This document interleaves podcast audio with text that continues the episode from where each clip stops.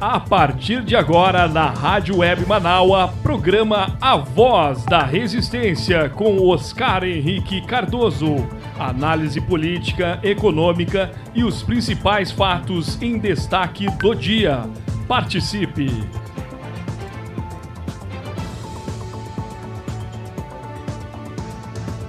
Meu muito bom dia, gente. 10 horas 32 minutos, 10 e 32. Céu de brigadeiro em Porto Alegre também na região metropolitana. Nós agora estamos com 28 graus. Tá uma lua que eu vou dizer para vocês.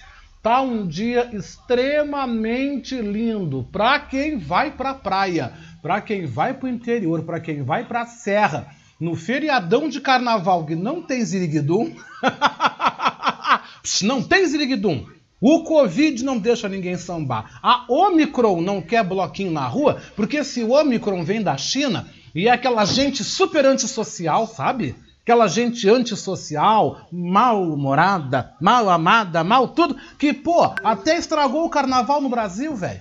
Já pensou? Dois anos sem poder dar uma sambadinha? Não tem problema. Gente, no programa de amanhã, no Revista Manaus, edição de final de semana, amanhã e domingo, tá? Porque amanhã nós temos uma edição compacta, conjunta, com duas horas de duração, tá? Nós vamos ter carnaval amanhã aqui na Rádio Manaus. Tudo bem que tá lá a guerra na Ucrânia, o mundo tá caindo, tá acabando, mas ó, show, Vamos deixar pelo menos duas horas isso um pouco de lado e vamos curtir um programa especial bem interessante aí, com marchinhas, com sambas enredo, mas também com os quadros que vocês estão acostumados, né? Com vida de artista, Viva la France, batucando por aí, tem poesia no rádio amanhã também, e os nossos colunistas amanhã, os nossos comentaristas, né? Formando o nosso Dream Team do Rádio Gaúcho, vão estar tá aqui neste compacto de final de semana, que vocês vão ouvir tanto amanhã, duas horas de duração, como no domingo também, na edição de domingo, que é uma edição compacta aí especial de carnaval. Vamos dar uma exopilada um pouco, vamos desligar um pouco dessa vibe negativa que a gente está tendo que falar, porque falar de guerra, falar de conflito, falar de confronto é uma coisa que ninguém gosta. Nem eu. Não gosto mesmo, sabe? Eu, apesar não vou tomar aqui partido, falar do presidente da Ucrânia, porque eu não sei muito também, né? não, não tenho lá esses grandes conhecimentos, não acompanho muito, né?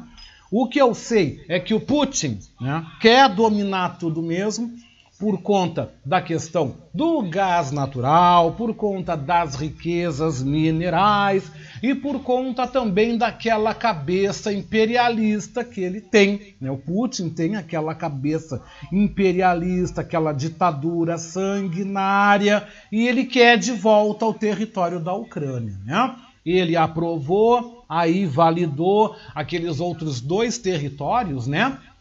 Que se tornaram separatistas, também tomou posse e pegou de volta a Crimeia, né? Pegou a Crimeia e por aí vai. O que eu lamento em tudo isso, o que eu lamento em toda essa situação, são as pessoas, assim como eu e como você, que estão tendo que abandonar suas casas, deixar suas vidas e partir sei lá para onde para tentar recomeçar a vida, sei lá onde, sei lá de que forma né? mais um povo refugiado no mundo. Nós já temos os povos do norte da África, temos os sírios, temos os afegãos e agora nós temos os ucranianos. Né? Nós temos mais um povo refugiado andando pelo mundo aí, tentando fugir de uma guerra que promete ser sangrenta e que assim espero que não vire uma terceira guerra. Também não acho que isso pode não acontecer, tá? Eu acho que é provável, sim, todo mundo se meter. O próprio presidente norte-americano, John Biden, já mandou 7 mil soldados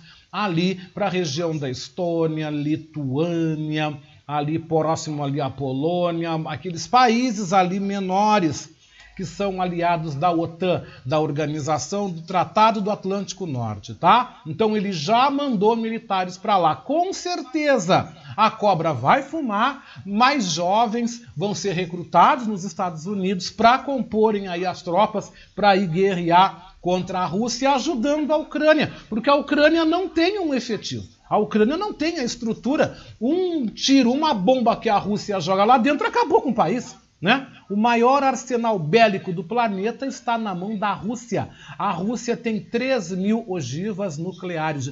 Pararam para pensar o que, que é isso? A Rússia pode acabar com o mundo, cara. Se o Putin quiser dar um apertão num botão lá, manda tudo pelos ares. Né? E é o que a gente, infelizmente, está correndo o risco de ver. Mas nós vamos falar mais sobre a questão do conflito, da guerra aí entre Rússia e Ucrânia. Nós vamos falar mais sobre isso nesse primeiro bloco da nossa segunda hora da Voz da Resistência. E depois nós também vamos falar de futebol, porque vem aí o Grenal 435 amanhã, 7 da noite, pela nona rodada do Gauchão. Nós vamos falar com o Cantarelli sobre o futebol gaúcho neste sábado e domingo, que promete aí bons clássicos no Gauchão. Vamos falar também de Libertadores, Copa do Brasil também, que está começando, e por aí vai. Cantarelli, gente, que preparou uma série muito legal e que vocês verão no Revista né? Tanto no sábado como no domingo, começa neste final de semana tratando sobre as zebras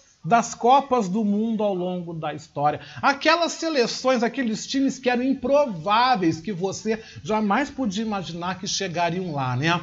Pois o Cantarelli vem trazendo esse resgate histórico muito bacana e eu quero dar parabéns ao nosso colega, ao meu amigo, né, também jornalista, também colega escritor, Leonardo Cantarelli, pela criatividade, pela pesquisa, pelo trabalho jornalístico esportivo que ele faz também e por essa série bacana que ele preparou aqui para nossa Rádio Web Manaua, para o nosso Revista Manaua, né? Eu fico muito contente realmente com essa série que ele preparou para nós. E a gente está começando aí a nossa segunda hora da nossa voz da resistência. Coisa boa a gente estar tá junto aqui. Eu estou chegando com o apoio técnico de Jefferson Sampaio, o apoio institucional de Daniela Castro, nas redes sociais, Sheila Fagundes e Vera Lucia Santos, e na direção geral da nossa Rádio Web Manaua, Beatriz Fagundes. Você pode mandar o seu recado para mim, o nosso zap está à disposição no 51, que é o código de Porto Alegre, né? 982445974, né? Você pode estar tá mandando aí o seu comentário, pode mandar sua mensagem de voz que eu tô botando no ar. O programa, ele é cheio de informação, cheio de notícia, mas também ele é nosso, e ele também vale com a tua participação. Mas antes da gente dar início à Nossa Senhora da Pauta, como eu gosto de dizer, deixa eu mandar o meu abraço aqui, já temos recadinhos para o meu querido Ricardo Weber Coelho, né? Tá chegando aí, obrigado Ricardo, uma boa sexta-feira para ti. Vai ficar em Porto Alegre, vai para a praia, vai para Uruguaiana, para onde é que tu vai? Vai ficar em casa no feriadão? Vai botar uma roupinha e vai fazer de conta que tá num bloquinho dançando em casa? O que que tu vai fazer? Me conta, né? A Norma Amazone também, o meu beijo, meu beijo, meu abraço. Deixa eu mandar um abraço muito especial aqui também, que tá na escuta, tá online, né? Deixa eu mandar um abraço aqui pro Gabriel, assessor de imprensa, tá? Na Secretaria Municipal da Cultura de Canoas, fazendo contato agora, e que vai começar a mandar informações de lá. Pode mandar e já vou em seguida abrir o programa aí com umas informações falando sobre cultura. Sobre cultura, especialmente para você que está em Canoas e também para você que está aqui em Porto Alegre, porque ainda estão abertas inscrições e vagas para o auxílio emergencial Giba aqui em Porto Alegre, tá? Já vou falar, principalmente para você que faz cultura, para você que vive da cultura, tá? Já vou começar então. E em seguidinha, deixa eu ver aqui um recado. Ah, esse recado aqui foi horrível. Esse aqui, esse, esse episódio que aconteceu no Big, né? O Ricardo Weber Coelho vem lembrando, do menino negro que foi hostilizado por acharem que ele estaria roubando algo de lá e na verdade ele pediu para uh, se poderia entrar com a mochila dele, coisa e tal, e aí deu toda essa confusão, né? E o Ricardo vem comentando sobre isso, dizendo que é um outro caso de racismo aqui no hipermercado na Zona Norte, que é o Big, já dei o nome, né? Não, não tem comercial aqui, então eu falo dos caras, não quero nem saber, né? Então, dizendo aqui, né, ele comentando sobre o assunto, né, que isso já está virando moda. Já demitiram o funcionário que abordou o menino. E ele pergunta: isso resolve? Na opinião dele, não. Para mim também não resolve nada. Quantos mais terão que ser demitidos? Teria que pegar esse profissional e instruir, educar, é o que ele acha. O hipermercado não está colaborando, o que reforça é mais o estabelecimento racista, né? E olha que uma das soluções que sugeriram, alguém teria dito para a criança pegar um cestinho ou carrinho e não colocar dentro da mochila como ele fez. Como assim? Eu já fiz isso de colocando compras na mochila e ninguém abordou. Foi racismo, sim. Claro que foi racismo. Claro que foi racismo. Se eu não me engano, né, Ricardo? Você pode dar o um nome. Foi o Big ou foi o Carrefour? Eu não quero cometer injustiça aqui, tá? Queria lembrar, eu não estou lembrando agora qual foi o mercado que aconteceu. Se foi o Carrefour, cara, ainda pior ainda. Ainda pior ainda. Se foi, se foi lá com eles no Carrefour da Zona Norte, ainda Deus me livre, né? Mas vamos seguindo aqui o nosso programa. Você pode estar mandando seu recado. E falando de canoas, tá? Falando de canoas agora, Secretaria da Cultura, tá? A Secretaria Municipal da Cultura de Canoas finalizou essa semana aí os atendimentos presenciais nas subprefeituras, onde esclareceu dúvidas e passou orientações para os artistas locais sobre o programa de microcrédito cultural. Né? A agenda retorna na próxima quarta-feira, dia 2 de março, a partir das 9h30 da manhã, na subprefeitura do centro e vai até o dia 18 de março em todas as regiões da cidade. Então tá aberto em Canoas inscrições para o microcrédito cultural, tá? Microcrédito cultural. Falando de Porto Alegre, a Secretaria Municipal da Cultura aqui da capital não conseguiu fechar aí o, o, o, o contingente, né? Estão com 5 mil vagas abertas. Para você que é cantor, você que é escritor, você que é artista plástico, você que vive da cultura, você que produz, você que faz cultura na capital, pois foi aprovado, está valendo o auxílio emergencial Giba Giba aqui em Porto Alegre, tá? Deixa eu passar aqui para você, que eu tenho aqui mais detalhes dessa, dessa informação aqui, do auxílio, tá, gente? Do auxílio emergencial Giba Giba. Isso mesmo, gente, isso mesmo, tá? Estão abertas as inscrições para o auxílio emergencial cultural Giba Giba, que pretende atender 5 mil fazedores de cultura de Porto Alegre e contemplar tá, com um pagamento de 800 reais. Segundo diz então a secretaria, infelizmente a procura está pequena. Pouco mais da metade das vagas receberam até agora inscrições, né? Uh, vamos passar essa informação, eu estou passando aqui pelo rádio, tá? Você que faz cultura, você que mora em Porto Alegre, entre no site da prefeitura, né?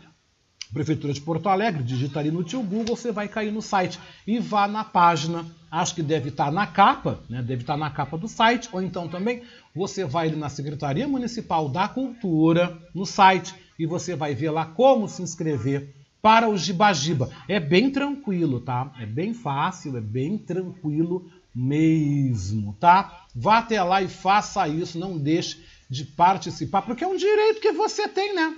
É um direito que você tem, né, querido? E o Ricardo Beber Coelho manda completando aqui a informação, tá? Dizendo, manda aqui completando, dizendo para mim que foi no Big, no Big da Sertório. Que absurdo, né? Que coisa realmente absurda. Tem recadinho de ouvinte aí, Luiz Deporte Correia. Vamos ouvir? Bom dia. Bom dia, senhor Oscar.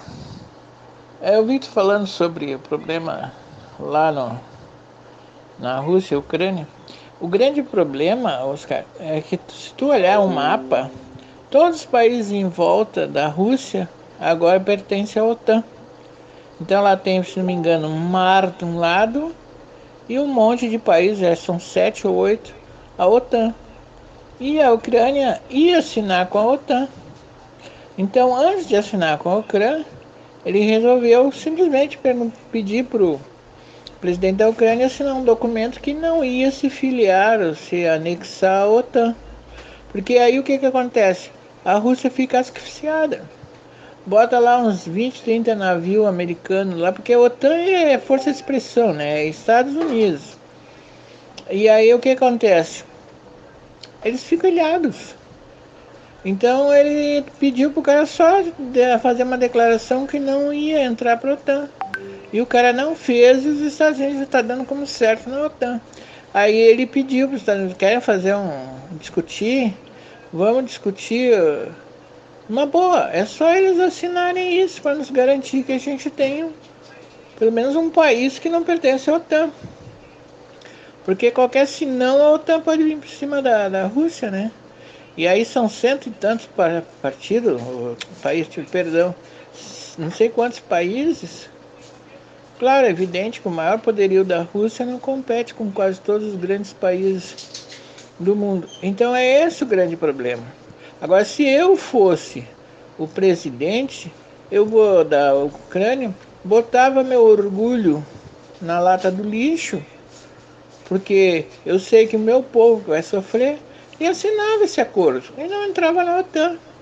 Daqui a 4, 5 anos, 10 anos, vai vir outro presidente, e o presidente diz que não aceita aquele, aquele acordo e vai entrar para a OTAN. Quer dizer, simples. E a OTAN quer tomar conta do mundo. Então vai ter 4, 5 países 4, 5 não, tem uns 10, não, importa quantos, que vão dominar o mundo. Quer dizer, onde tu espirrar, eles não gostaram que espirrou, vão lá e tomam. E os Estados Unidos não têm grandes, uh, vamos dizer assim, certeza de tudo. Por exemplo, Vietnã do Norte. Eles foram lá para o outro lado, na Ásia. Aí o que, que aconteceu? Dividiu Vietnã do Norte e Vietnã do Sul. A Coreia, eles foram para lá, dividiram Coreia do Norte e Coreia do Sul. E tem outros países que agora não me lembro de cabeça. Por exemplo, Guantánamo fica dentro de Cuba. E muita gente diz que Cuba tem uma prisão em Guantánamo que judia das pessoas. Não, aquilo ali quem comanda, quem administra é os Estados Unidos. E eles botam gente lá sem, sem processo nenhum, e simplesmente porque é inimigo ou a, amarra os caras, como eu já vi em fotos antigas, a mão e os pés na canela, o cara passa às vezes um ano ou dois acocorado, porque não pode levantar porque está amarrado. Porque então o que, que acontece? Eles querem que é o famoso pregar moral de cueca. Aqui no Brasil, se não me engano, a Alcântara lá que é o melhor lugar para eles mandar foguete, o que, que acontece? O brasileiro já não pode entrar mais lá, porque. Só que aqui não tem guerra. Aqui simplesmente assim, olha, vou pegar lá. Pega meu amigo, vocês são meu amigo. No tempo do, do Trump, o nosso tal tá que ofereceu de graça. Eu duvido que tu consiga entrar agora na base de Alcântara. Não entra mais brasileiro, eles tomaram conta. Eles têm 86 países com, com uma parte lá que eles dominam. O exército americano toma conta. Então, é muito relativo tudo. Eu acho que não sou o, o Putin, mas ele está vendo o lado dele, né? Ele não quer que depois da manhã, depois na história, venha o povo russo dizer para ele assim: ah, você deixou tomar conta toda a volta da Rússia, agora a gente não pode nem respirar, porque se respirar errado, temos, podemos perder uma, ser invadido pela OTAN. E a OTAN também é a Organização de Tratados do Atlântico Norte. E consta, a Ucrânia não pertence para o Atlântico Norte, nem aqueles outros países, 7 ou 8 que já assinaram.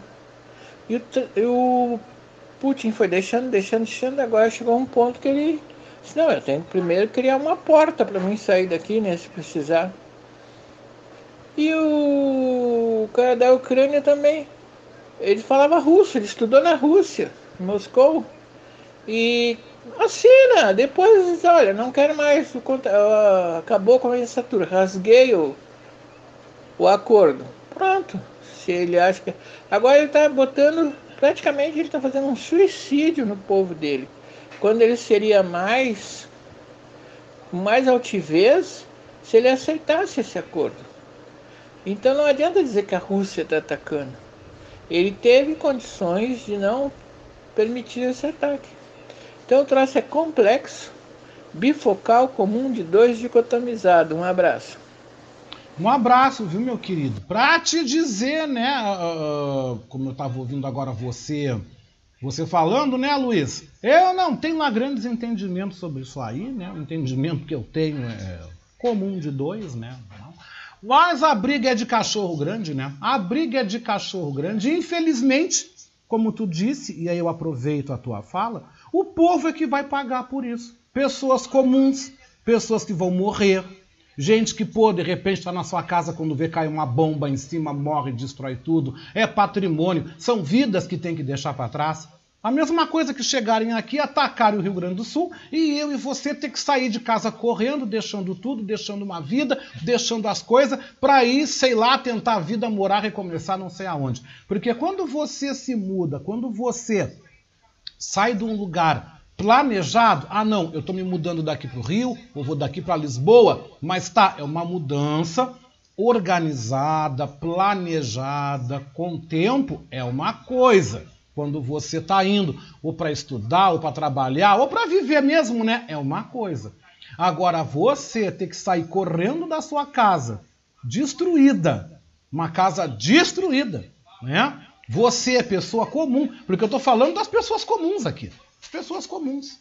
Tá entendendo? É que vão sofrer e que vão virar aí refugiados. Os próprios países europeus os próprios países da Europa já estão abrindo aí a porta, a Polônia principalmente, para estar tá recebendo aí refugiado. Né? Todos os países aí membros da OTAN já se colocaram à disposição para estar tá recebendo esses refugiados ucranianos, que são pessoas que vão chegar totalmente detonados, destruídos, sem absolutamente nada, precisando de ajuda para tudo, para comer, para dormir, para recomeçar, em pleno inverno, gente.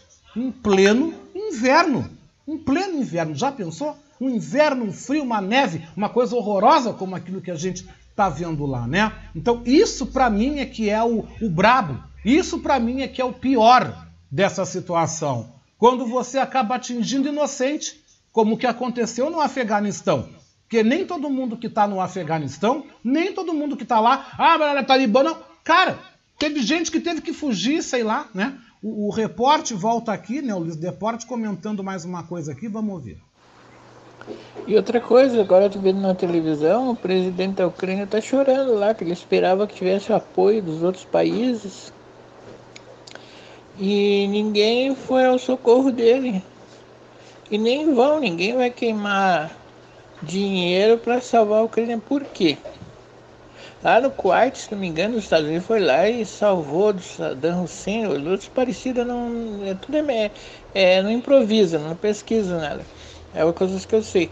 Aí o que aconteceu? Tá, acabaram com o inimigo lá do, do Kuwait, Kuwait, uma coisa assim. Aí agora os caras estão para se reconstruir, é tudo empresa americana de construção.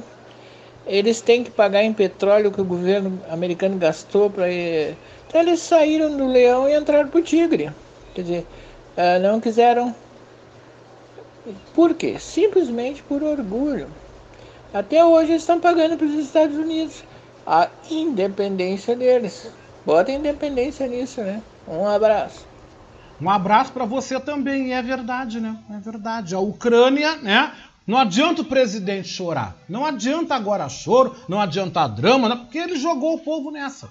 Ele jogou o povo nessa, né? E a gente também está acompanhando por aqui. Até o presente momento, nós não temos aí nenhuma novidade, né? Eu até quero conferir para não dizer bobagem, né? Não quero dizer besteira aqui no ar, Deus me livre. Mas até agora, pelo que eu estou acompanhando, pelo que eu estou vendo, da situação do conflito na Ucrânia, que eu estou vendo imagens aqui das tropas de Putin que já estão aí dentro da capital, né? a cidade já está em posição de defesa, né? enfim.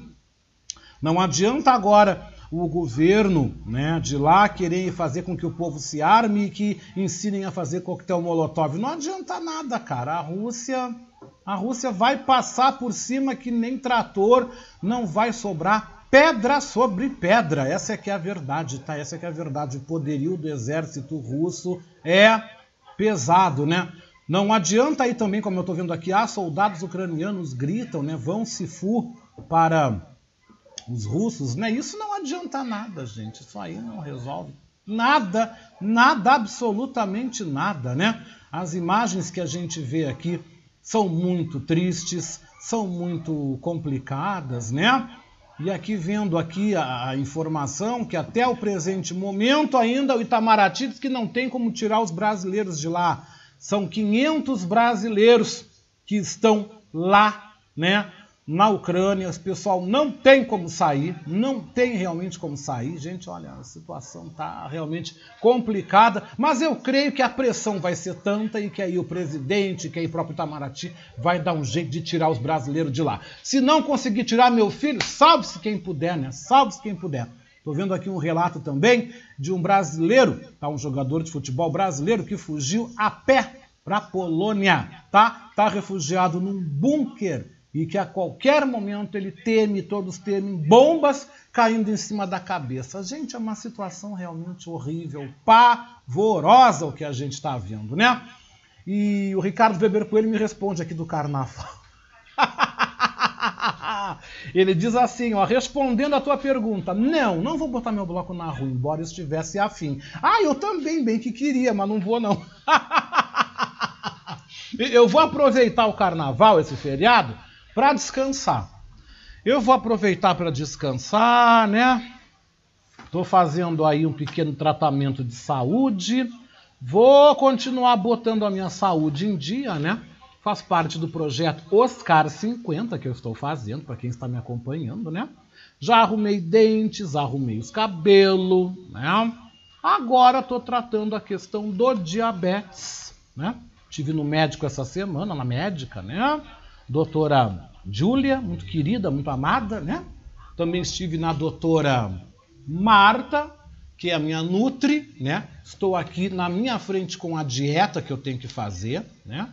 Dieta boa, até, até que não é ruim não, tu acaba comendo mais do que tu costuma comer, né? Mas é comer bem, alimentação, tudo regrado para baixar a taxa de glicose, que está muito alta, né? Está muito alta aí a taxa da, da glicose aqui no meu, no meu organismo, né? Tá muito alto. Mas vamos seguindo o programa, gente. Vamos seguindo, vamos começando aí. Antes disso, aquele recadinho que eu não posso deixar de falar, né, gente? Não posso deixar de falar no assunto, que é o nosso programa de financiamento coletivo. Fim do mês está chegando, né? Março está começando, as coisas aqui estão meio devagar, mas você pode participar, você pode contribuir com a gente, né? Através do nosso financiamento coletivo. Nós temos Pix, viu? Pix da Manau@gmail.com. Quer saber mais como você pode ajudar? Então ouça.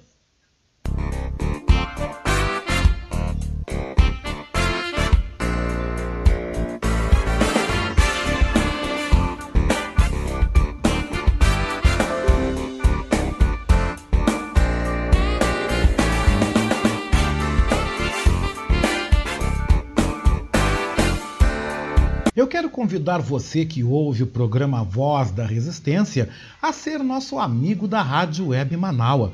Você pode ser nosso parceiro no projeto de financiamento coletivo. Acesse manaua.com.br barra e escolha uma forma para contribuir para o fortalecimento de um canal de comunicação independente e democrático. Lá você vai encontrar opções para contribuir, como boleto, cartão de crédito, Pix e até mesmo depósito em lotéricas ou agências da Caixa Econômica Federal. Sua contribuição é fundamental para aprimorarmos ainda mais a nossa estrutura.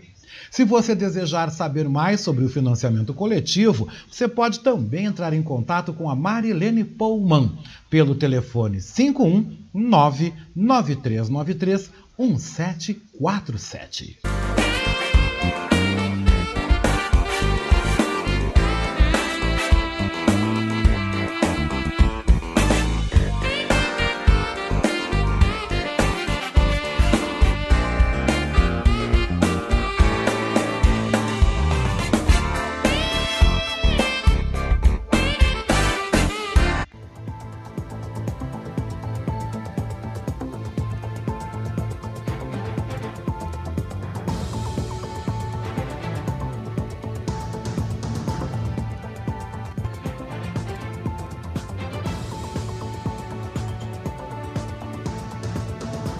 11 horas e 1 minuto, 11 horas 1 minuto 29 graus. E nós vamos agora direto para a Rádio França Internacional, porque as tropas russas, gente, já avançam sobre Kiev, sobre a capital da Ucrânia, elas estão muito próximas aí ao parlamento ucraniano, gente. Nós vamos então com mais informações direto de Paris sobre esta guerra, este conflito que está deixando não só a Europa, mas o mundo de cabelos em pé. Vamos até Paris agora. Rádio França Internacional. Daniela Franco. Paris, 25 de fevereiro de 2022. Essas são as principais notícias desta sexta-feira.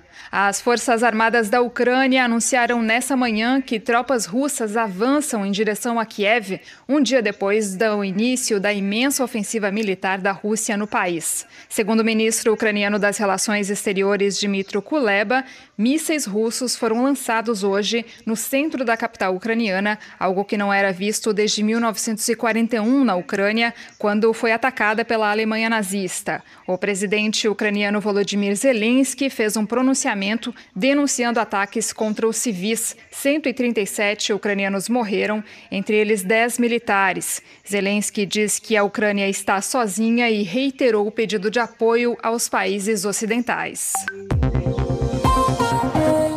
Os líderes da OTAN se reúnem hoje em caráter de emergência. A Aliança Atlântica ativou seus planos de defesa, autorizando os comandos militares a mobilizarem tropas e recursos com maior rapidez, mas descartou o engajamento militar direto para defender a Ucrânia. Os líderes do G7 se comprometeram a impor sanções econômicas e financeiras severas e coordenadas contra Moscou. E após uma reunião de cúpula, a União Europeia anunciou um endurecimento das sanções contra a Rússia nos setores de energia, finanças e transportes, mas sem incluir até o momento a rede bancária SWIFT, que permite receber ou emitir pagamentos em todo o mundo. O presidente francês Emmanuel Macron se pronunciou após a reunião de cúpula da União Europeia e afirmou que a possibilidade de diálogo com a Rússia continua aberta, mas, segundo ele, a soberania da Europa é prioridade. A UEFA, a entidade que gere o futebol europeu, se reuniu em caráter de emergência nessa manhã e anunciou que a final da Liga dos Campeões, prevista para ser realizada em 28 de maio em São Petersburgo, foi transferida para o Stade de France em Paris. Vários atletas de diversas modalidades vieram a público condenar a decisão da Rússia de atacar a Ucrânia. É o caso do jogador de futebol russo Fedor Smolov, que publicou um post no Instagram com a mensagem mensagem Não à Guerra. Os jogadores do Nápoles e do Barcelona exibiram ontem à noite uma faixa com a inscrição Parem a Guerra, antes da partida pela Liga Europa. Os campeões mundiais de Fórmula 1 Max Verstappen e Sebastian Vettel expressaram sua vontade de não participar do Grande Prêmio da Rússia em setembro. Para mais notícias, rfbrasil.com. Rádio França Internacional em parceria com a agência Rádio Web. Especial para nós aqui também do nosso Voz da Resistência, nossa segunda hora da Voz da Resistência, que você fica comigo até o meio-dia. Meio-dia, quem segue com a gente aqui é Adroaldo Bauer Correia, na terceira hora até a uma da tarde. Porque o conflito militar entre os dois países, Rússia e Ucrânia, envolve temas estratégicos como os limites da organização do Tratado do Atlântico Norte, a OTAN separatismo na Ucrânia e também a governança e distribuição de recursos energéticos. Você acompanha então nessa reportagem especial de Douglas Matos com informações de Thales Schmidt da Rádio Brasil de Fato.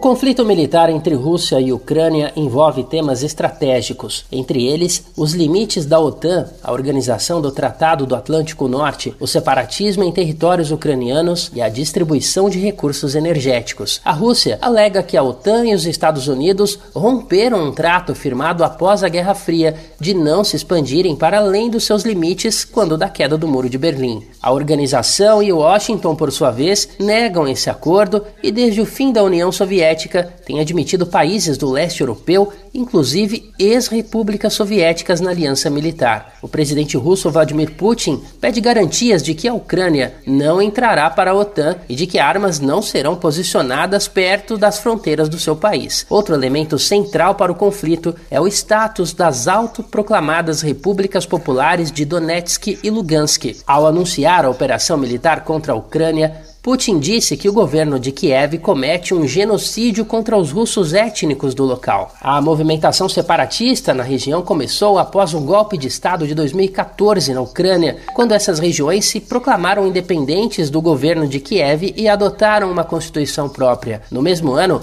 a Rússia anexou a Crimeia, até então parte do território ucraniano. Putin reconheceu os separatistas nesta manhã e os limites territoriais dessa decisão são importantes. As posições controladas pelos rebeldes pró-Rússia são menores do que as fronteiras dos distritos de Donetsk e Lugansk e em suas constituições oficiais pela visão ucraniana. O conflito na Ucrânia entre os separatistas e as forças estatais de segurança já causaram cerca de 14 mil mortos. Outro elemento que que faz parte do conflito é um gasoduto interrompido. Rússia e Alemanha construíram um gasoduto de 9 bilhões e meio de euros para, no final da obra, deixá-la com a torneira fechada. O Nord Stream 2 liga o oeste da Rússia, passando pelo Mar Báltico até o nordeste da Alemanha, mas teve certificação suspensa após a Rússia reconhecer os separatistas ucranianos. A Rússia é responsável pelo fornecimento de cerca de 40% do gás natural da Europa, e assim como os europeus dependem do gás russo, a venda dessa commodity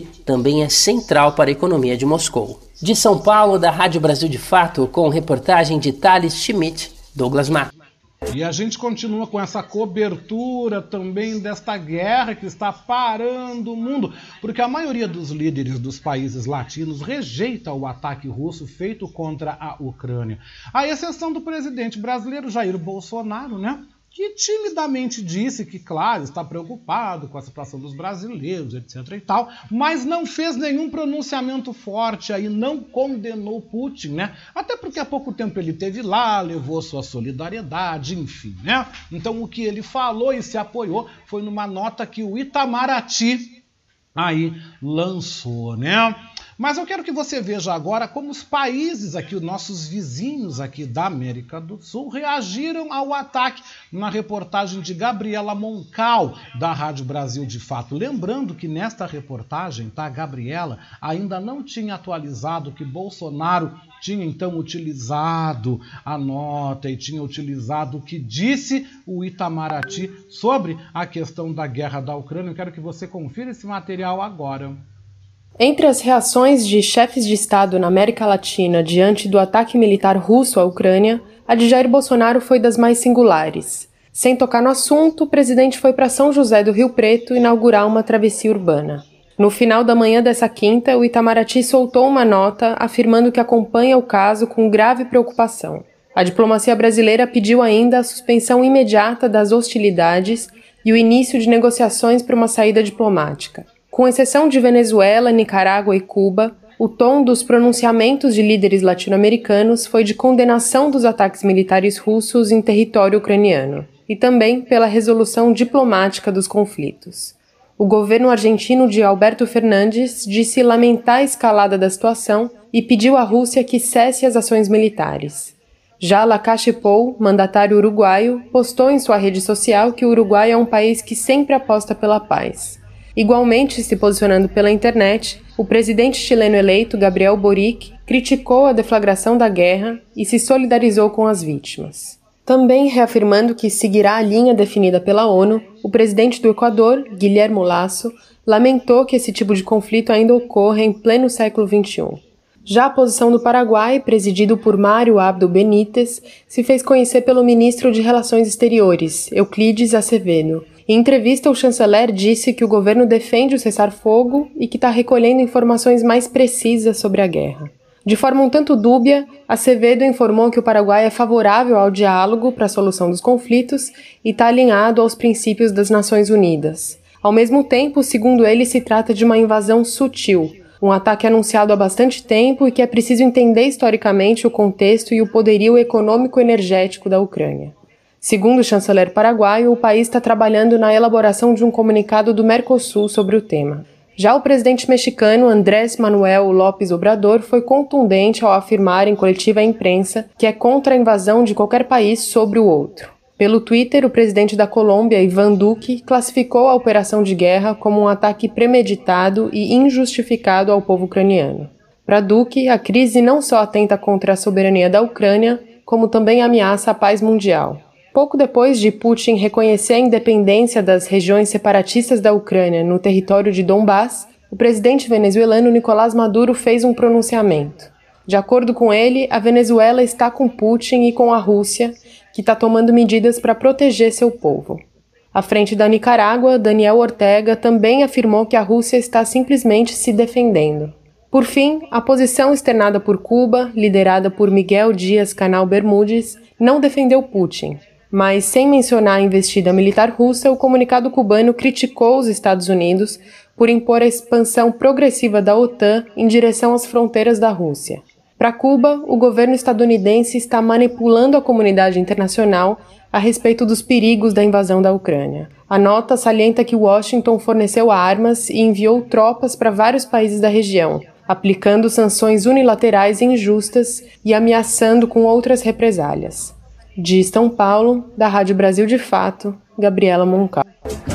E os países, gente, os demais países europeus se preparam para receber um fluxo intenso de refugiados ucranianos, como detalha o repórter Norberto Notari, da agência Rádio Web em Lisboa, Portugal. Com a perspectiva de guerra na Ucrânia, a União Europeia prevê mais um fluxo de refugiados no leste europeu. Países como Hungria e Polônia, por exemplo, devem ser os mais impactados pelos limites de fronteira. Entretanto, as duas nações têm posições incisivas em relação às questões imigratórias, inclusive se opõem a decisões impostas pelo bloco. A Bélgica também deve receber imigrantes, mas o país já se posicionou com apoio à Ucrânia e sanções à Rússia. Outra nação que conta com um número expressivo de ucranianos é Portugal. E o primeiro-ministro Antônio Costa condenou veementemente os ataques da Rússia ao território ucraniano. De acordo com ele, o Conselho do Atlântico Norte vai decidir quais medidas serão aprovadas pela NATO. O objetivo é defender todos os países que têm fronteira com a Ucrânia ou estão na região que se estende entre Islândia e Turquia. Entretanto, o socialista declarou que as ações devem ser diplomáticas para evitar o prolongamento dos ataques. O premier deixou uma palavra de solidariedade e garantiu apoio aos ucranianos que vivem em Portugal. Além disso, Costa afirmou que o país pode receber quem tiver familiares ou amigos no território ucraniano. Todos os que pretendam vir para Portugal eh, temos previsto um plano de evacuação eh, que passa necessariamente pela utilização de países vizinhos, visto neste momento o espaço aéreo da Ucrânia está encerrado. Temos dito mais, é que também os cidadãos ucranianos que tenham cá familiares, tenham cá amigos, tenham cá conhecidos, são muito bem-vindos também a Portugal e nós assumiremos toda a responsabilidade que temos de assegurar proteção internacional a todos aqueles que dela carecem. O primeiro-ministro informou que ainda é cedo para falar sobre o impacto no orçamento do Estado. Além disso, Antônio Costa afirmou que essa ocasião é fundamental para a União Europeia olhar para a questão de sua segurança energética e entender a importância de utilizar energia alternativa. Agência Rádio Web de Lisboa, Norberto Not Ainda sobre o tema, não é mesmo? Itamaraty destaca que não tem como retirar os brasileiros que vivem na Ucrânia. Informação até o presente momento, né? Quem nos amplia mais é o repórter Alain Barbosa, da Rádio Web em Brasília. O Brasil não tem condições de realizar uma operação de resgate dos brasileiros que estão na Ucrânia. A informação foi prestada pelo embaixador e secretário de Comunicação e Cultura do Itamaraty, Leonardo Gorgulho, em entrevista coletiva na tarde desta quinta-feira em Brasília. A estimativa é de que cerca de 500 brasileiros estejam no país, atacado pela Rússia desde o início da madrugada desta quinta-feira. Segundo o secretário, o Ministério das Relações Exteriores está colocando em prática um plano de contingência elaborado previamente. Como o espaço aéreo ucraniano está fechado, a evacuação dos brasileiros deve ser por meios de transportes terrestres, ainda sem data para acontecer. São pré-requisitos fundamentais uma avaliação sobre a segurança no trajeto, a disponibilidade de meios e a possibilidade de que os brasileiros beneficiários desloquem-se ao ponto de encontro. Há, portanto, uma permanente avaliação sobre a situação de segurança, que é o aspecto mais importante. Assim que estejam dadas as condições, respeitados esses três eixos que eu mencionei, será feita a evacuação. A orientação dada por Leonardo Gorgulho é que os brasileiros respeitem o toque de recolher e que fiquem distantes das instalações militares, de energia e de comunicações, principais alvos em bombardeios. O Itamaraty orienta os brasileiros que estão na região leste da Ucrânia a deixarem o país por meio de trens que ainda estão em funcionamento. Já os que estão em Odessa ou Lviv, a orientação é que partam para Moldávia e Polônia, respectivamente. Essas localidades estão a cerca de 500 quilômetros da capital Kiev, mas são bastante próximas das fronteiras com esses países. É mais simples, rápido e seguro que os brasileiros nessas localidades usem de meio de transportes locais ou próprios, caso queiram deixar a Ucrânia a embaixada do Brasil ou a de qualquer outro país não tem condições de fazer operações de resgate. O embaixador Leonardo Gorgulho disse que as embaixadas do Brasil em países vizinhos à Ucrânia estão em regime de plantão para orientar os brasileiros. Agência Rádio Web de Brasília, Alain Barbosa. E ainda falando sobre o assunto, o repórter Igor Pereira, também da agência Rádio Web, nos amplia que a comunidade ucraniana no Brasil relata dor e repúdio ao ataque russo.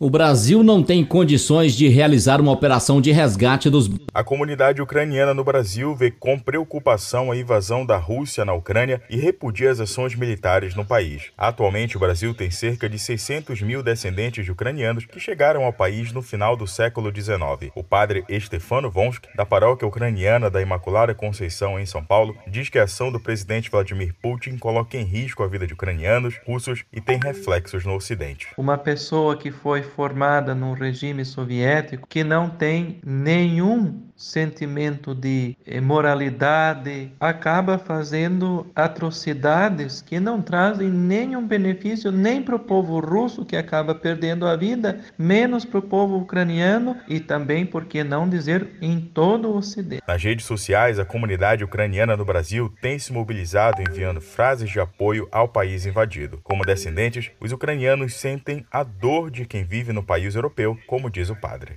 Todos nós sentimos com isso. Temos dores, porque nós, como descendentes, temos um elo muito estreito com a Ucrânia através da cultura, do idioma, da culinária, danças, roupas típicas. Valorizamos e deixamos vivo aqui no Brasil essa tradição que há 130 anos nossos ancestrais nos trouxeram. Então, a Ucrânia faz parte de nós. A Ucrânia é e está em nosso coração também. Ainda segundo Stefano Vonsic, a comunidade se une em preces, grava cânticos e compartilha um sentimento comum de solidariedade. O povo ucraniano é um, um povo de muita fé. Então, o principal ato de apoio com o povo ucraniano é exatamente as orações. Mas também a gente percebe como as pessoas tiram fotos com a bandeira da Ucrânia, colocam as típicas roupas bordadas, gravam cantos em ucraniano, postam nas redes sociais. Isso tudo é o meio de apoio e de boas energias que daqui do Brasil a gente envia para a Ucrânia. No comunicado à nação, o presidente da Ucrânia, Volodymyr Zelensky, pediu calma aos ucranianos e informou que a lei marcial está em vigor. Nós somos fortes, estamos prontos para tudo, vamos vencer todos porque somos a Ucrânia, afirmou o presidente do país. Agência Rádio Web, produção e reportagem, Igor. Vamos então à participação então dos nossos ouvintes aqui. O Luiz Deporte Correia volta com mais uma participação, Luiz. Eu estou muito prolixo hoje. Tem mais um detalhe, Oscar. O Oscar, não sei. A, a luz da Ucrânia vem da Rússia. Onde a Rússia apagar, cortar, eles vão ficar no escuro, sem luz. Chegando o inverno, saindo do inverno, assim, nós estamos indo para o inverno, eles vão sair do inverno. Então o que acontece? Ou ele não fez isso ainda para não prejudicar o povo, mas se precisar ele corta o gás lá da, da Alemanha, corta o petróleo e aí só, só recebe pagando em dinheiro vivo aqui dentro da Rússia, para os americanos não, não bloquear. Quer dizer, é, tem muita implicação nessa história toda, né? Agora, eu acho que o grande problema foi o orgulho do, do presidente ucraniano, porque todo presidente para o povo, apesar que a gente sabe que o tá ok não é bem assim, né? Então, o que acontece? Ele mesmo está prejudicando o povo dele, porque ele tinha certeza que os Estados Unidos, Alemanha, França, Inglaterra, todo mundo ia mandar soldado para defender ele. E como ele não assinou o papel ainda da OTAN, ele não tem direito à OTAN. Foi isso que ele se deu mal. Ele acreditou numa coisa, jogou pôquer, e perdeu. É verdade, Luiz. Ele jogou pôquer, perdeu e jogou todo mundo agora nessa. Porque ele jogou o povo nessa aí. Só para vocês saberem a dimensão do problema, a cidade de Kiev, né? Que é a capital da Ucrânia tem uma população de quase 3 milhões de habitantes, né? É a população referente aí a Salvador, né? É uma cidade relativamente grande, a maior cidade uh, do país, né? E olha o problema que ele jogou todo mundo, porque eu tenho certeza que os 3 milhões de habitantes de Kiev não conseguiram fugir de lá. Creio que, segundo informações, Uh, cerca de 200 mil pessoas conseguiram deixar o país. Mas você pensa, numa cidade que tem quase 3 milhões, 200 mil conseguiram se mandar, é quase nada. É quase nada. Ou seja, o povo vai sofrer sim. É bomba caindo, o exército russo vai tomar conta da cidade, a hora que eles ligarem e jogarem todo o arsenal em cima, acabou. E isso, para mim, é que é complicado, e o presidente, claro, como você disse, jogou e se deu mal, porque não tem, não está tendo até agora, né, até o momento, o apoio e o ingresso das tropas da OTAN para defender contra esse ataque, porque a Ucrânia não faz parte da OTAN. Né? Ela não é um dos países que está dentro da organização do Tratado do Atlântico Norte, ao contrário dos seus vizinhos que estão na OTAN. Né? Mas a gente vai continuar acompanhando, é claro, né? Vamos seguir final de semana acompanhando aí toda esta tensão, esse horror que está sendo aí vivido lá no leste europeu e que já vai trazer reflexos para todo mundo aqui. Isso vai respingar para a gente aqui com certeza, né? O que vai pegar mal para concluir por enquanto o assunto, é a postura do presidente Bolsonaro que teve lá na Rússia, foi fazer lá um H lá com o seu Vladimir Putin e que isso vai repercutir mal nas relações Brasil-Estados Unidos. Lembrando que os Estados Unidos é o maior comprador de artigos do Brasil no mundo. Isso vai pegar muito mal. Vai pegar muito mal. O leite vai azedar entre o Bolsonaro e o Biden, né? já não estava muito bom, agora vai azedar mesmo, né? É o que a gente vai ver daqui para frente nos próximos dias. E pior, pior tem sido a postura, a posição do governo brasileiro frente aos 500 brasileiros que estão lá em Kiev pedindo para sair, pedindo para serem retirados e para voltarem para casa. Vocês lembram quando começou a pandemia lá na China? O Itamaraty dizia a mesma coisa. Ah, não tinha como tirar, não tinha como resgatar, trazer os brasileiros. Em seguida, diante a opinião e a pressão política e também da imprensa, né? Mas principalmente uma pressão política, deram um jeito e trouxeram os brasileiros de lá. Não se espantem se, se, acontecer a mesma coisa agora. Eu acredito que vai acontecer. Né? A pressão política é um ano eleitoral. O Bolsonaro não vai querer se queimar mais do que já está queimado. Ele vai dar um jeito de mandar um avião, alguma coisa até algum país vizinho para tirar os brasileiros de lá. Eu acredito ele vai fazer isso por uma questão política, não porque queira, né? Porque Bolsonaro ele é sanguinário, Bolsonaro é um aprendiz de ditador, né? É um ditador da República de Kubanacan, das bananas, né? Ele não tem interesse nenhum na paz, não tem interesse em coisa nenhuma. Ele já deixou bem claro isso durante todo o seu comportamento, toda a sua postura aí durante a pandemia, né, gente? É importante a gente falar isso, tá? É importante a gente falar isso para não ficar agora nas nuvens, né? No caso da Ucrânia e da Rússia, a situação tende a se complicar ainda mais e a gente vai continuar acompanhando. Tô com a cara aqui na janela, curtindo, admirando o céu. Então, estamos com o céu de brigadeiro em Porto Alegre, um sol maravilhoso, 29 graus a temperatura agora, mas, mas, mas, mas, o Instituto Nacional de Meteorologia, o INEMET, prevê virada e temporais para Porto Alegre e para o Rio Grande do Sul ainda nessa sexta-feira. Por enquanto, o tempo é bom em todo o centro-sul do Brasil, também no Uruguai e na Argentina. Vamos conferir então com o Instituto Clima Tempo como está o tempo agora?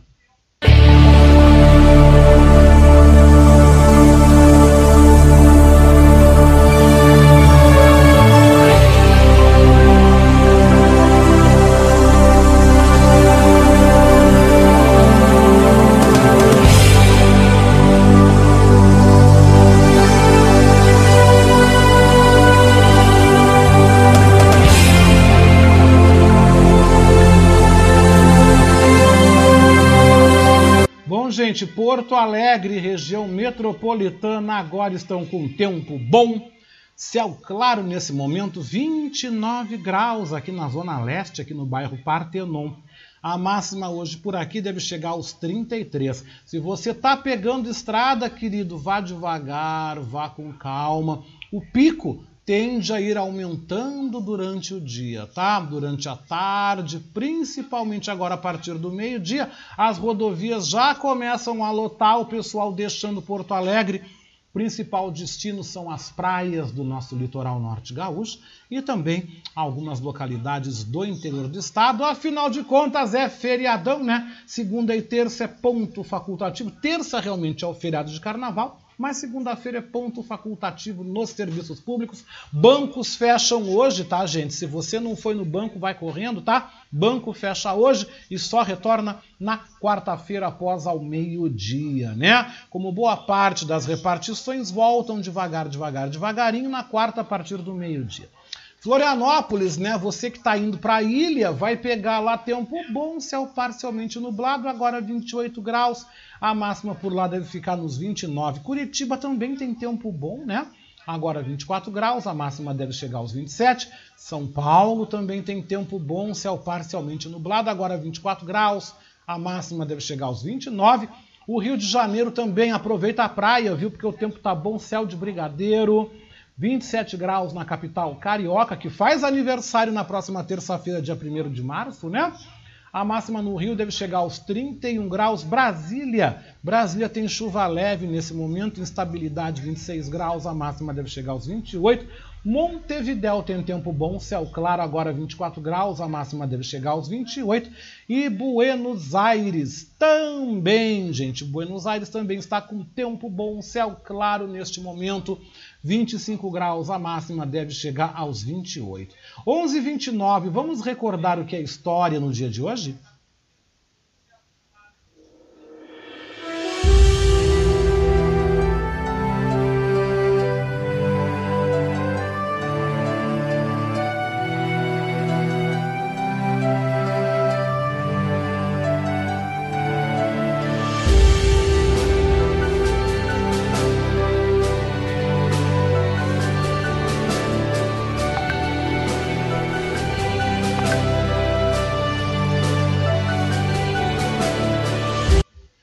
Fatos que marcaram a história chegam agora nas nossas efemérides.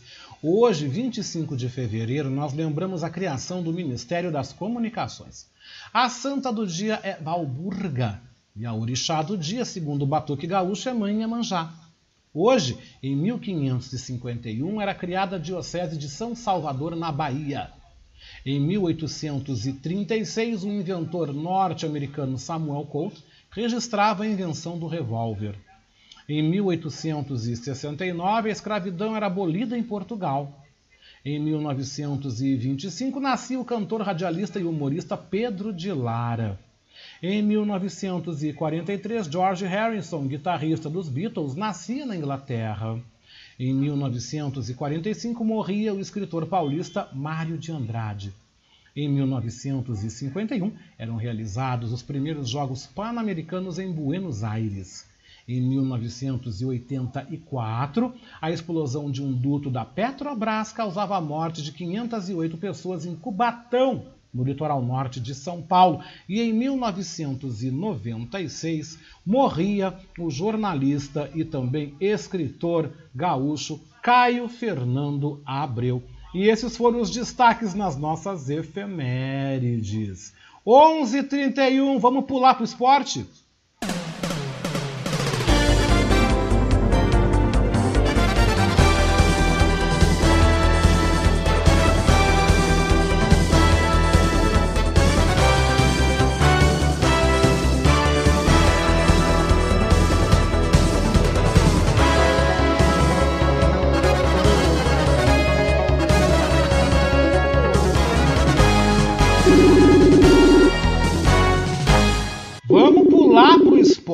Vamos pular esta edição, porque em seguidinha quem está chegando aqui é o nosso também comentarista esportivo das terças e das sextas-feiras, Leonardo Cantarelli. Tudo bom, Cantarelli? Oi, tudo bom, Oscar? Ô Cantarelli, eu vou dizer agora, tu tinhas me perguntado anteriormente o que, que foi que eu falei. Eu vou te falar, que eu já disse, mas eu falo de novo sem problema nenhum. Eu estava te elogiando, né?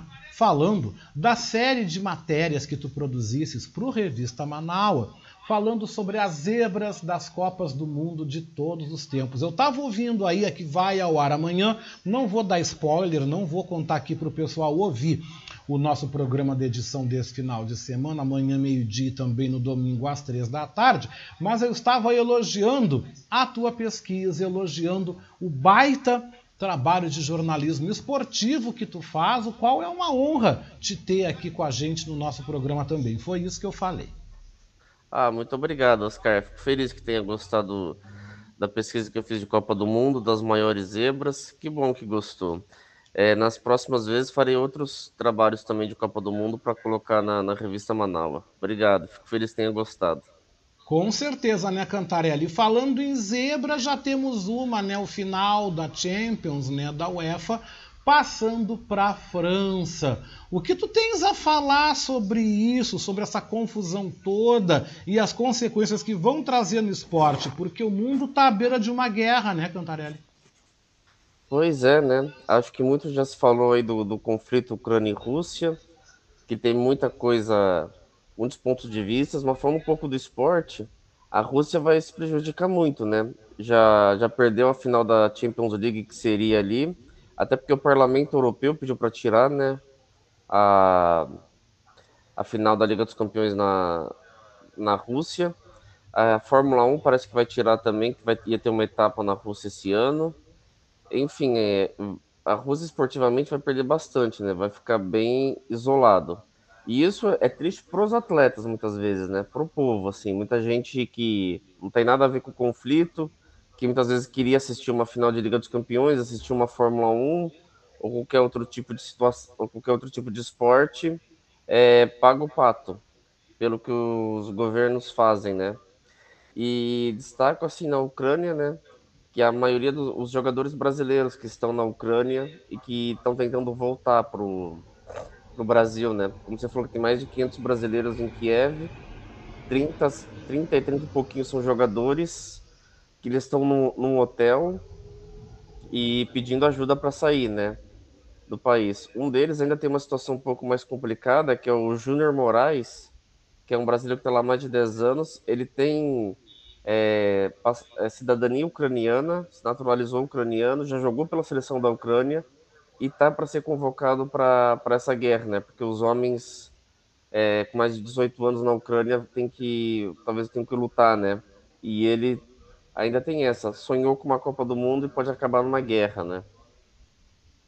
E pode acabar morto também. Mas falando da Ucrânia Sim. em esporte, que tipo de curiosidade? Tem alguma coisa que a gente pode falar sobre a questão do esporte também na Ucrânia. Nós temos aí o Chardonetsky, né, onde é comum receber brasileiros lá, e também que outros tipos de destaque, Cantarelli, a Ucrânia tem também no esporte?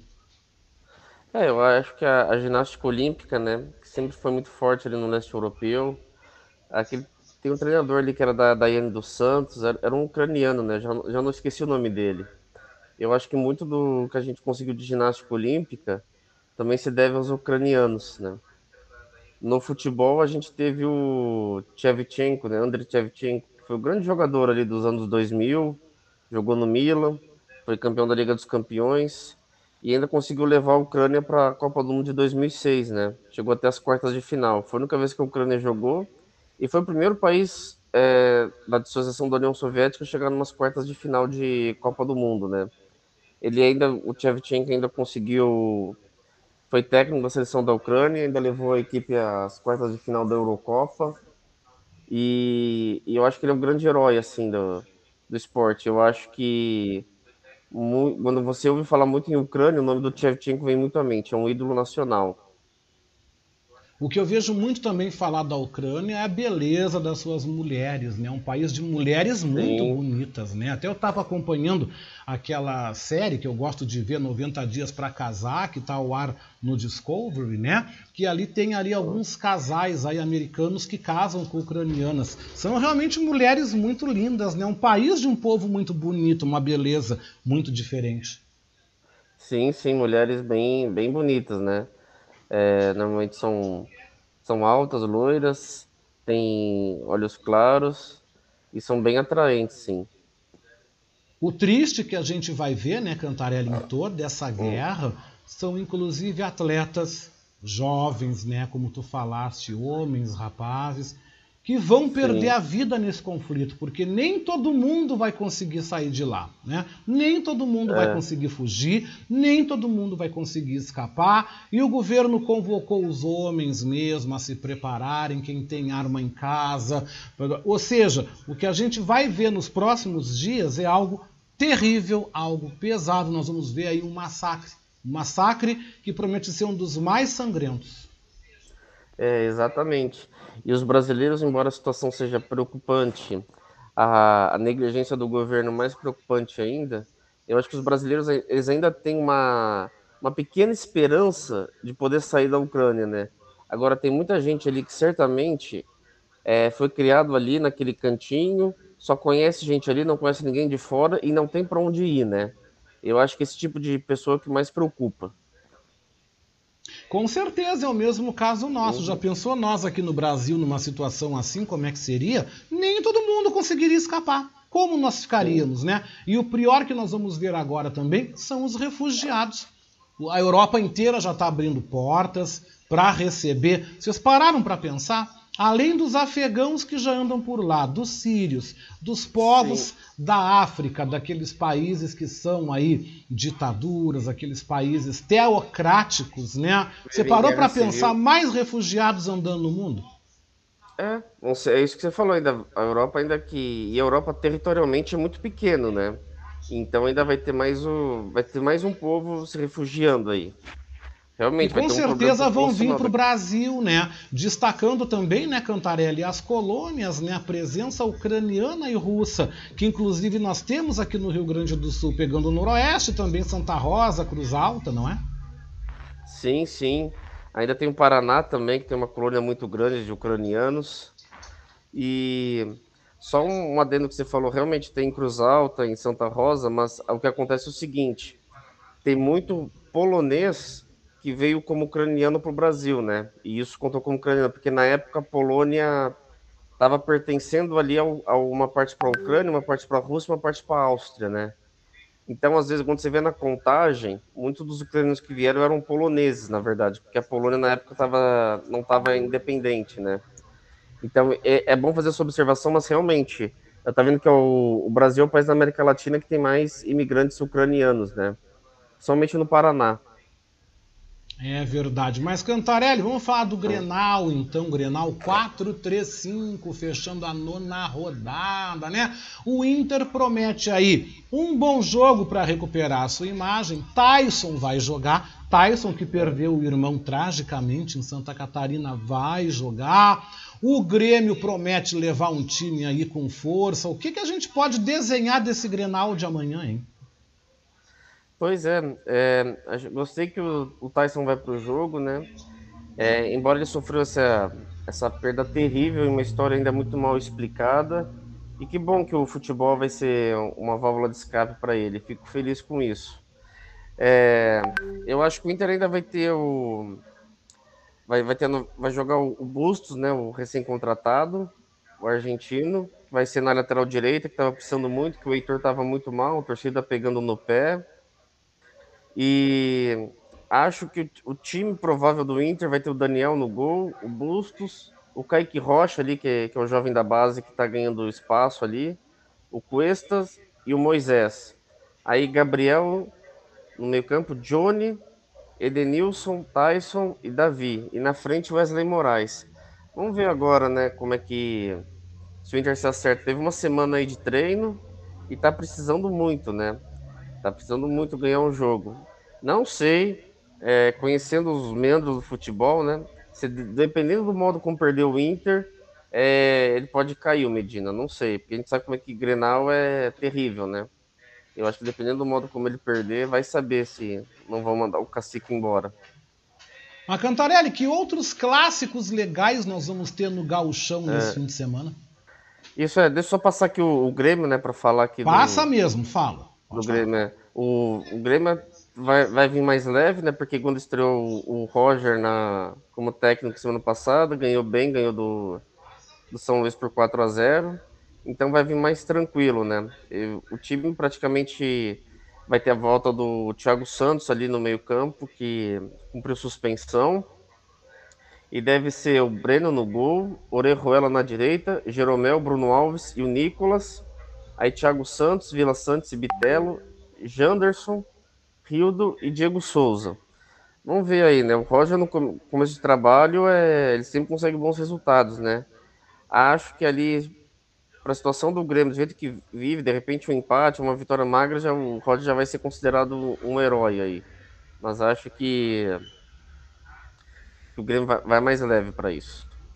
Então, aí o rodada vai ser o jogo Grêmio Inter, que é bom frisar, né? Vai ser no sábado às 7 horas da noite, né? E mas antes vai ter outros jogos, que vai ser uma rodada cheia de clássicos, né? O Inter Grêmio às 7 da noite no Beira-Rio. Nós vamos ter o clássico Caju às 4 e meia no sábado, é no Alfredo Jacone. Lembrando que o Juventude ainda briga para escapar do rebaixamento, né? É o penúltimo colocado com 7 pontos. Então, quem sabe uma chance ali do Caxias afundar o rival ou não. Aí teremos o clássico ali do Vale dos Sinos, no domingo, Novo Hamburgo e Aimoré. Teremos o clássico Norte-Sul, no Rio Grande do Sul, é, Ipiranga e Guarani de Bagé em Erechim, no domingo, e União Frederiquense e Brasil de Pelotas. E ainda teremos o clássico, eu fiz aquela piada tonta, o clássico do Santos, né? O São, São, São Luís, de Juiz São José. ah, esse vai ser amanhã às quatro e meia.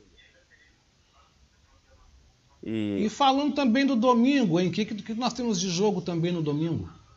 Você fala de outros estados? Olha, do que você quiser, Rio Grande do Sul, outros estados. Aí, o que, que tu indica pra gente assistir? Tá, vamos lá então. É, o do, o do Gauchão, os principais que eu acho ali, o Caju e o Grenal, são no sábado, né? São Luís e São José também. É... Aí no domingo tem Novo Hamburgo e Moré, Ipiranga e Guarani, União Frederiquense e Brasil de Pelotas. E também vamos pegar o catarinense, né? Que tem o drama ali do Havaí, Figueirense e Joinville. É, teremos. Bom, Figueirense e Havaí jogam no sábado. Tem um clássico de Florianópolis aí. Quem for para Florianópolis ainda pode pegar um Figueirense e Havaí como complemento da oitava rodada. Lembrando que o Figueirense está em sexto lugar com 11 pontos e o Havaí é o antepenúltimo com 9, né? Quem sabe o Figueirense ganhar e o, e o Havaí rodar ali já, já pode deixar o Havaí é, numa segunda divisão. Imaginou? Rebaixar para a segunda divisão o, o, rival. Ainda teremos o. A, quem quiser também, Santa Catarina, o Ercílio Luz ali, que é uma sensação. Está em terceiro lugar, já chegou a liderar. Enfrenta a Chapecoense amanhã às 5 horas. O líder Brusque no domingo joga contra o, o Joinville. E passando aí para o campeonato carioca, né? É, teremos clássico Fluminense Vasco amanhã. É o grande destaque. Fluminense que vem bem aí, mas vem preocupado para classificar para Libertadores, né? Ganhando Milionários por 2 a 1 Mas na terça-feira tem o jogo da volta. Mas no meio de semana aí tem o jogo com o Vasco. E o do Campeonato Paulista acho que não tem muita. Não tem coisa útil assim. São os jogos de sempre. Mas. É, eu acho que é basicamente isso. É bem por aí, né?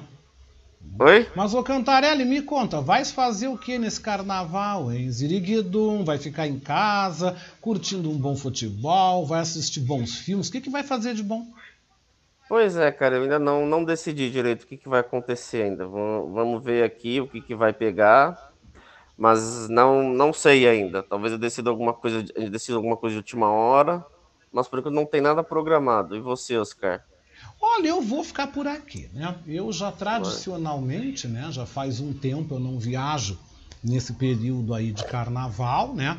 Mas eu já deixei um compacto gravado, né? Quem ouvir amanhã o revista tem um compacto de duas horas gravado, tanto amanhã como também no domingo, aonde está o material também que tu produziste, né? Tô deixando compacto Sim. porque eu vou aproveitar e vou descansar né? Vou aproveitar, descansar, vou ficar por aqui por casa mesmo. Eu, minha mãe, o Snoopy, né? Meu fiel escudeiro. Vou ficar por aqui vendo TV, dormindo, ouvindo rádio, batendo papo nas redes sociais, no Zap Zap, né? De repente, se tiver legal o fim de semana, pode ser que eu dê uma volta, vá caminhar na orla, ou vá em algum shopping, não sei, eu vou ficar por aqui. Vou ficar por aqui porque viajar nessa época de carnaval, primeiro que eu acho muito tumultuado, né? Você pegar estrada, aeroporto, tudo, é uma confusão rodoviária, é, é aquele povoario aquele rolo todo, né? Segundo os preços, né? Tá tudo muito caro. Tudo fica muito Sim. caro. Se você vai pra praia, é fila para tudo. Eu gosto de muvuca, mas ultimamente eu ando preferindo ficar assim mais na minha, né? Mas eu depois, em março, Sim. eu devo sair uma semana, né? Vou estar avisando aí direitinho.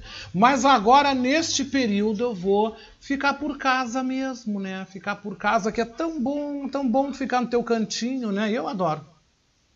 Com certeza, é, é muito bom mesmo.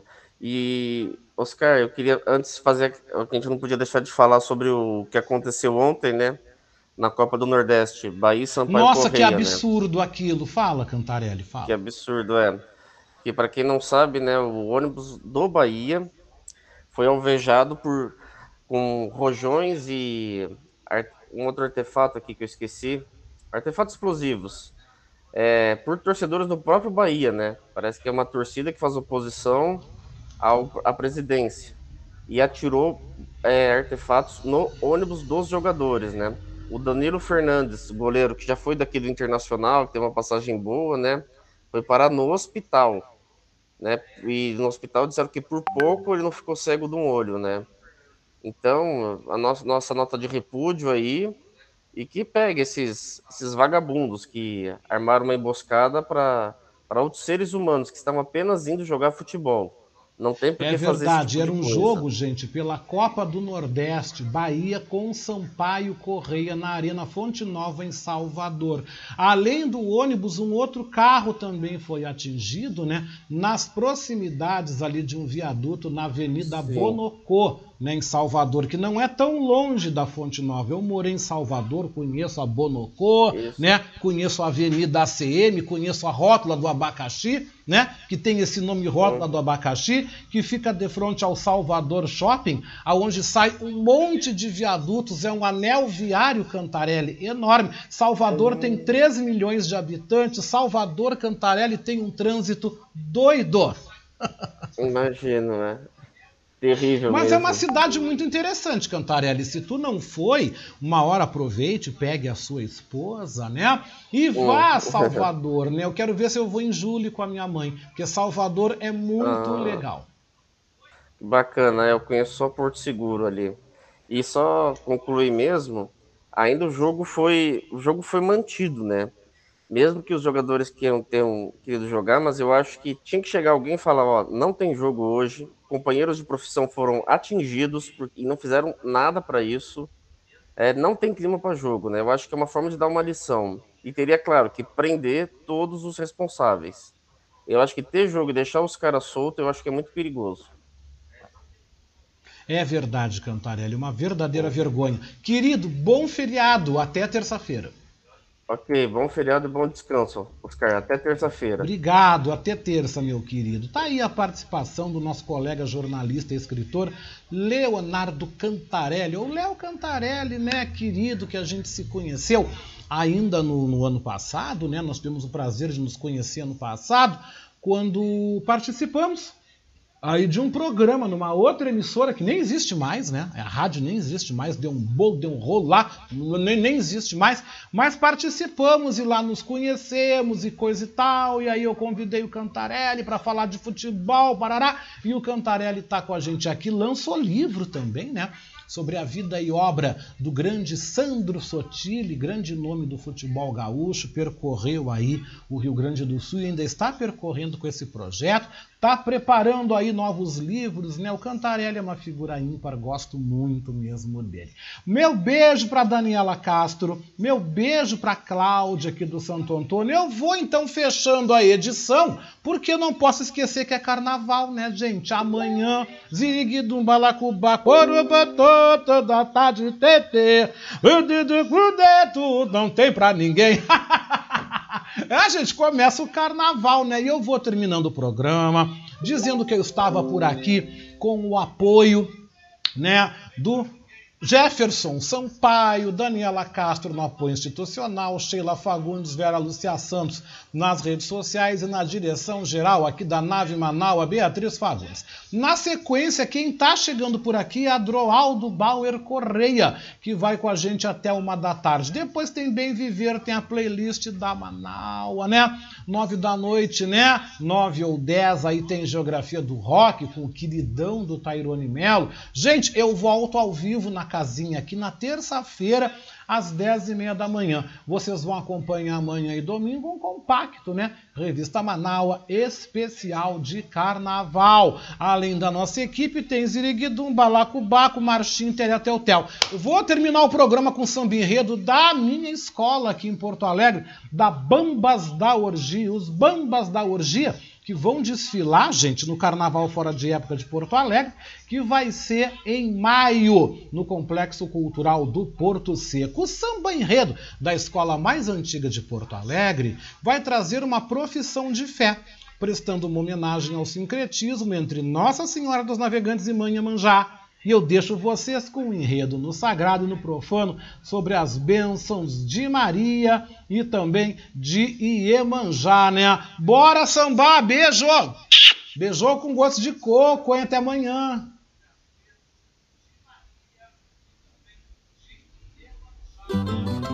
Alô, Charlie Sil! Fala, chegamos, meu irmão! Chegamos, filho. Chegamos com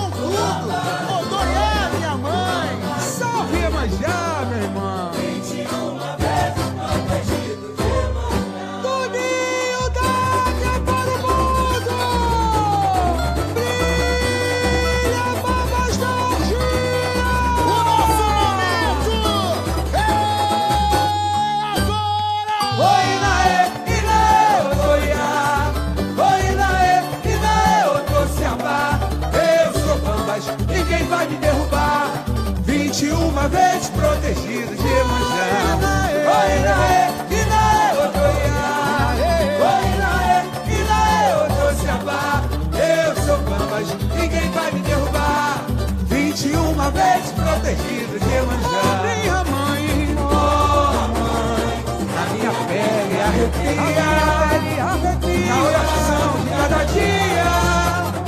A gratidão me faz vencer. Águia, não te enfrento tempestades, te mostro minha lealdade, a razão maior do meu viver. Olhai por nós, Santa de minha, te vejo no meu manto azul e branco em procissão. Imaculada é a voz da esperança de um povo que não se cansa. Ora iê, roxo, ora iê, ia, sobre as águas de manchá, sobre as águas da areia, minha força é a mamãe sereia, ora iê, iê.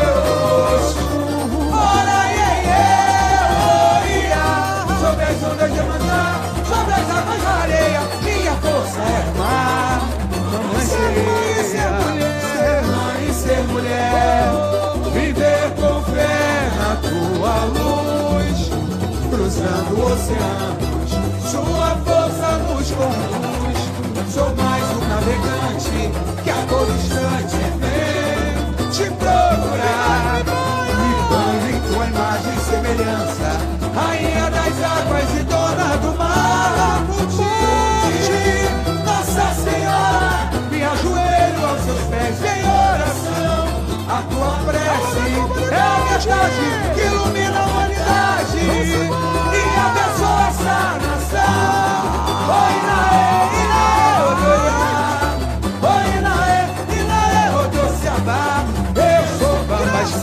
vai me derrubar.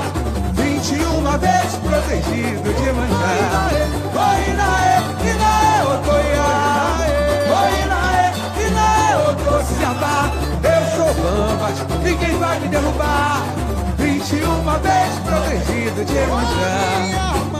Oh, mãe, a minha pele arrepia. A oração de cada dia, a gratidão me faz vencer.